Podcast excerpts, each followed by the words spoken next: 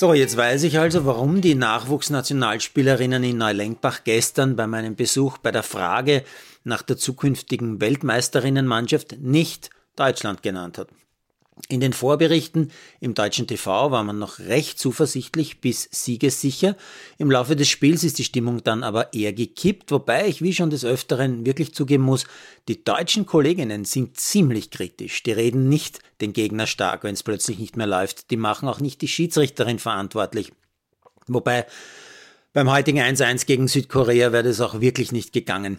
Frau Anne-Marie Cayley, 41-jährige Neuseeländerin, Lehrerin in Hamilton, hat nämlich fast alles zugelassen, was Deutschland an Härte und Körperlichkeit ins Spiel gebracht hat. Dass insgesamt nur eine Koreanerin mit einer Tragbare vom Feld getragen worden ist, war eigentlich ein Wunder. Und Frau Cayley hat den Deutschen mit unfassbaren 16 Minuten Nachspielzeit, ja, 16 Minuten Nachspielzeit wirklich mit Kräften geholfen, das Unvorstellbare noch abzuwenden.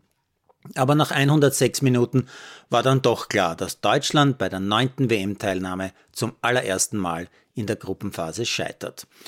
Und das in der unbestritten schwächsten aller WM-Gruppen, eben mit Südkorea, Kolumbien und Marokko.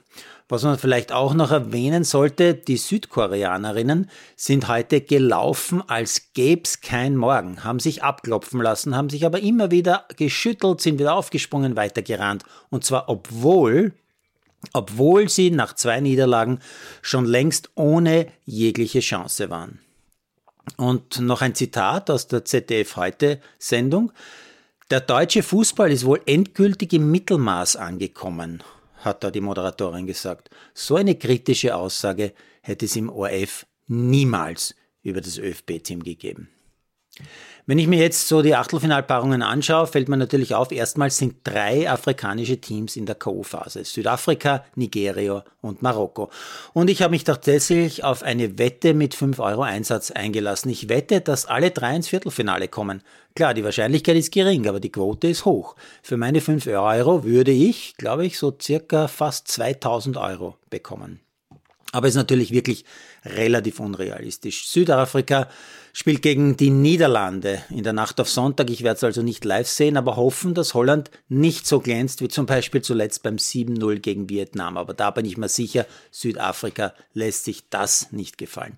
Dann trifft Nigeria am Montag auf Europameister England. Klar, die Lionesses sind klare Favoritinnen, aber das haben wir auch bei Brasilien, Deutschland und Olympiasieger Kanada gedacht.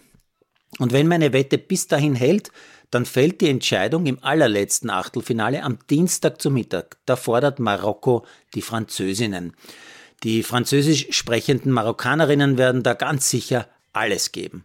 Ob's für meinen Wettgewinn reicht, weiß ich dann Dienstag frühestens um ja, circa 15 Uhr. Vielleicht erwischt es mich aber auch viel früher, so wie die Deutschen. Die Achtelfinale beginnen übrigens schon am Samstag und zwar um sieben in der Früh mit dem Duell Schweiz gegen Spanien. Auch keine schlechte Partie, glaube ich. Jetzt noch eine Meldung zum Männerfußball. Ich frage mich, warum steigt NFL-Superstar Quarterback Tom Brady ausgerechnet bei Birmingham City ein?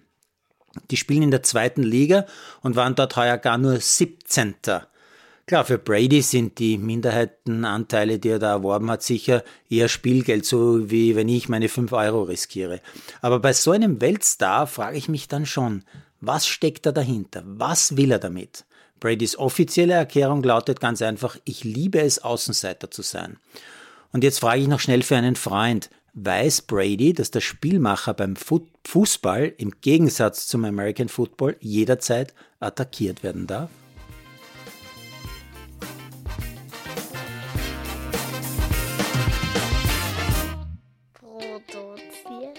mal de que es